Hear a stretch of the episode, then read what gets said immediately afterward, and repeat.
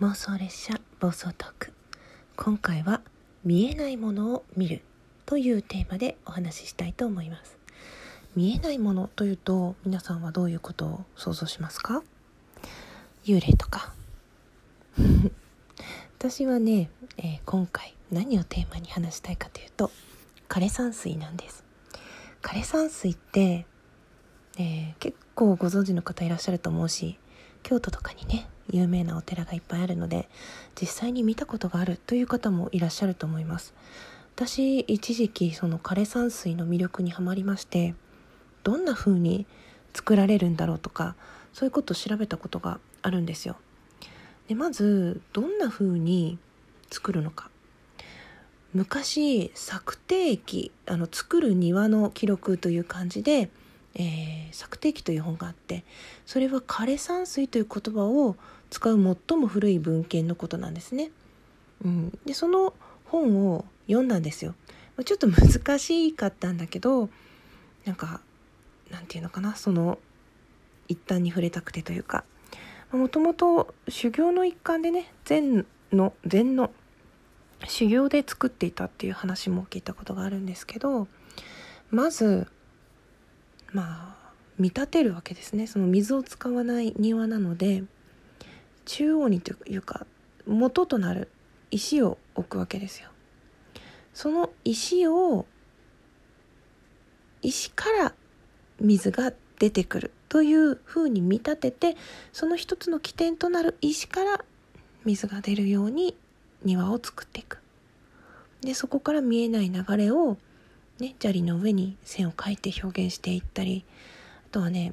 まあ、禅の思想みたいなんですけどあの割り切れてはいけないみたいな、まあ、ちょっとここら辺は随分前に勉強したことだから忘れちゃってごめんなさい。石が必ず奇数で作られてる。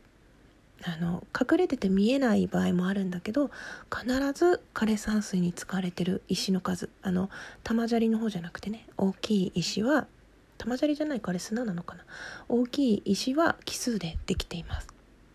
であともう一つの要素としては借景借りてくる景色という字を書きますね。借景遠くのものをうまくその庭の景色の一部として入れ込むことで実際の庭よりも大きく見えるように作られている。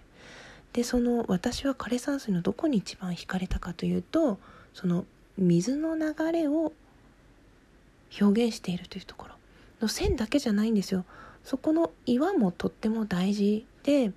実際にそこから水が出てると思って見るとあここで流れが変わってるんだとか非常に高度な遊びなんですよね。だその庭に行った時に最初にここが起点になる石だなって思ったら想像して庭を楽しむわけですよ。ここでこういう風に水が流れてここでぶつかって流れが変わって岩岩でぶつかってとか。でそれがまた景色借景のおかげでスケールが変わって見えるわけですね。普通のそんなに大きくない石が大きな山のように見えてくるとか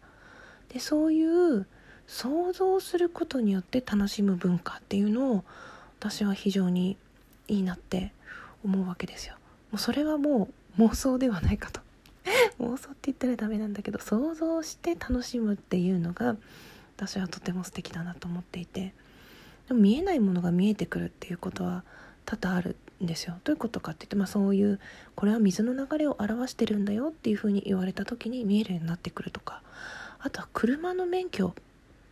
取りに行った時にこれまで風景の一部でしかなかったものが道路標識としていきなり語りかけてくるわけですよ。あこの標識はこういう意味だからここに置いてあるんだでこれはこういう意味だからこうなんだみたいなね。だから知るっていうことで今まで見えてこなかったものが見えてくる。でも見えていなかったものでもそこにある。そういうのがねとっても楽しくて魅力的で奥が深いなと、まあ、ちょっと最後分かりやすい例えようと思ったけど余計分かんなくなったらごめんなさい。是非ね皆様も見えない流れを感じながらお庭見てみてはいかがでしょうか。今はねちょっとコロナでお出かけもできないんですけど写真とかあとはネットとかいろいろ手段はあると思うので是非見えないものを見る遊びしてみてください。最後まで聞いてくださってどうもありがとうございました。けがこです